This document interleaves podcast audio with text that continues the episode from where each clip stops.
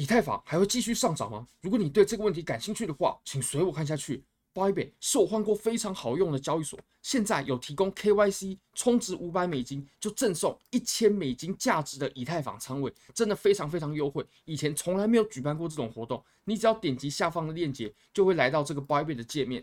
你只要完成 KYC 入金五百美金过后，你就可以领取一张以太坊的多单或空单的仓位，价值就是一千美金。那如果你这个合约仓位赚钱了，你把你原本充值的币，还有你的利润给全部提币，都是完全没有任何问题的，真的非常非常优惠，大家一定要点击下方链接试一试。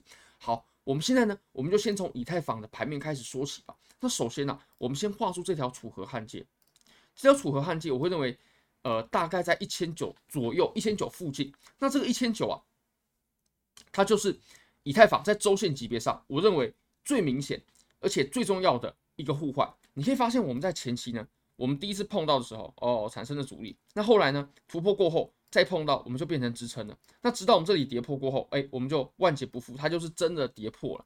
好，那如果我们用威克夫操盘法的因果法则呢，我们来解释这个盘面啊，其实我们可以把这个盘面呢分割成两个区块。那一个第一个区块啊，就是呃我们上方的这个区块啊，我们把它给稍微用颜色区分一下。我们上方的这个区块呢，我们用红色的方框来表示。那下方的区块我们用绿色的方框，它是有原因的。我们来细细的说明。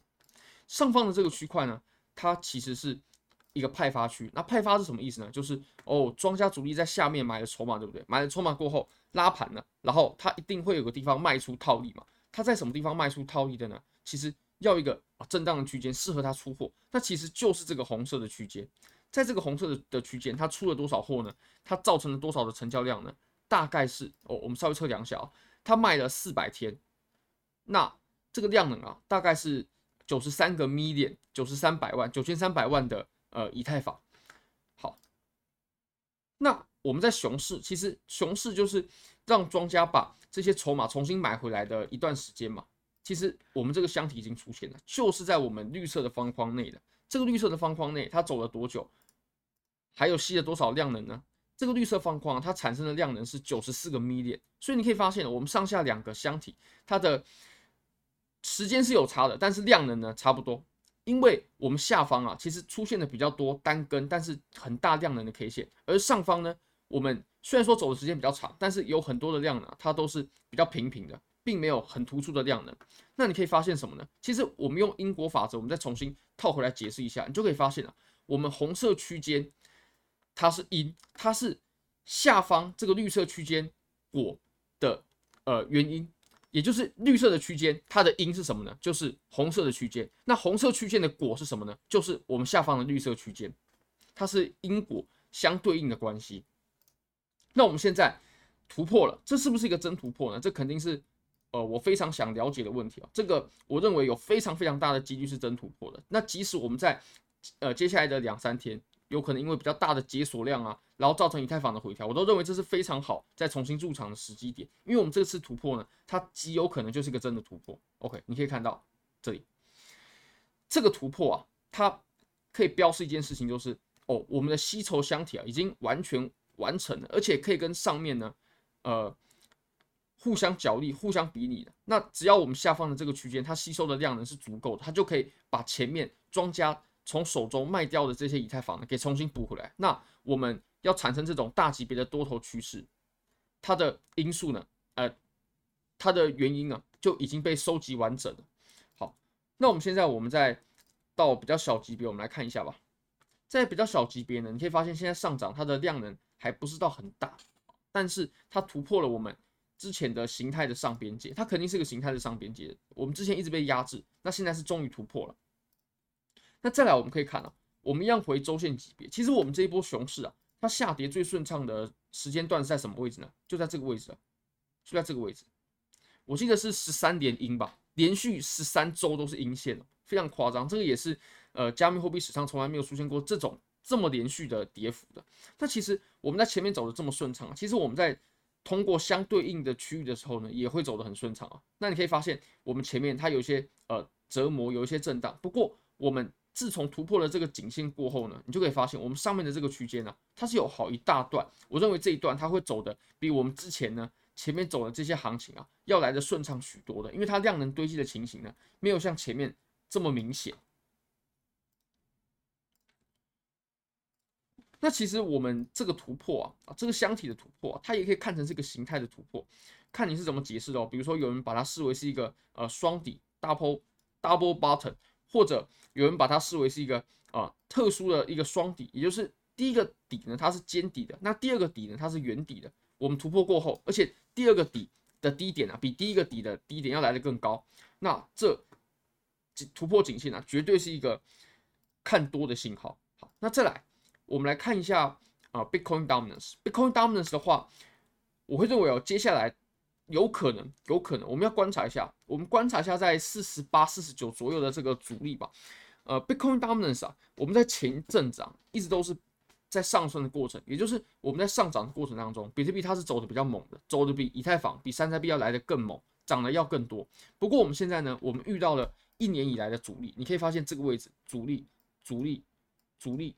阻力、阻力、阻力，在上面它遇到阻力的时候呢，我们前面几次它都经历了还算很猛烈的回调，你会你都可以发现它回调的这个幅度之大的。那我们现在，我我们又来到这个位置了。如果说产生回调的话，那以太坊、山寨币就会走的异常强势。那如果说又走突破的话，哦，比特币它就会走的比较强势啊。那其实我认为呢，呃，我们接下来啊是走以太坊比较强势的这个可能。是稍微大一些的，稍微大一些。不过最主要呢，我们还是呃在四十八趴、四十九趴左右这个位置去考虑。如果说突破的话，那呃比特币它还会继续我们前一阵子的强势。那最后我们来看一下比特币吧。比特币其实也可以用完全一模一样的手法去解释的。那首先呢，我们在这个位置画出这条楚河楚河汉界。其实比特币大概在呃三万二的位置呢，跟以太坊在一千九的。他们的角色是非常雷同的。那其实我们一样可以用因果法则去解释这两个箱体。第一个呢，哦，我们就在上面这个位置喽。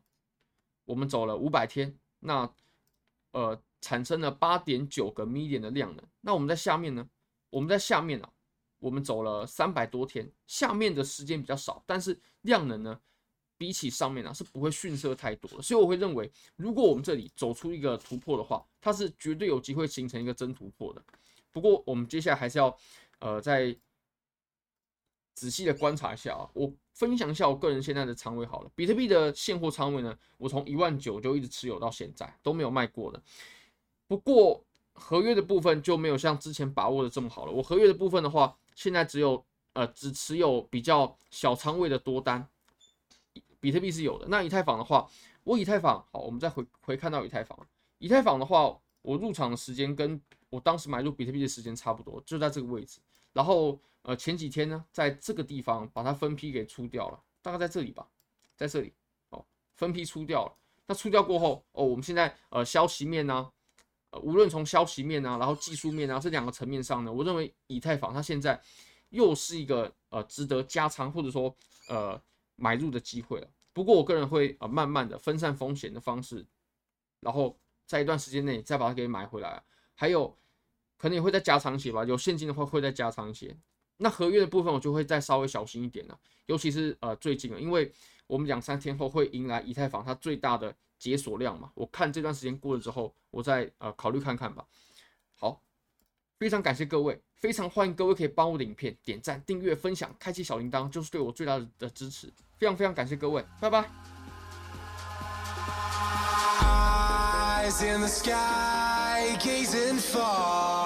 into the night. I raise my hand to the fire But it's no use Cause you can't stop it from shining through. It's true Baby, let the light shine through. If you believe it's true Baby, won't you let the light shine through?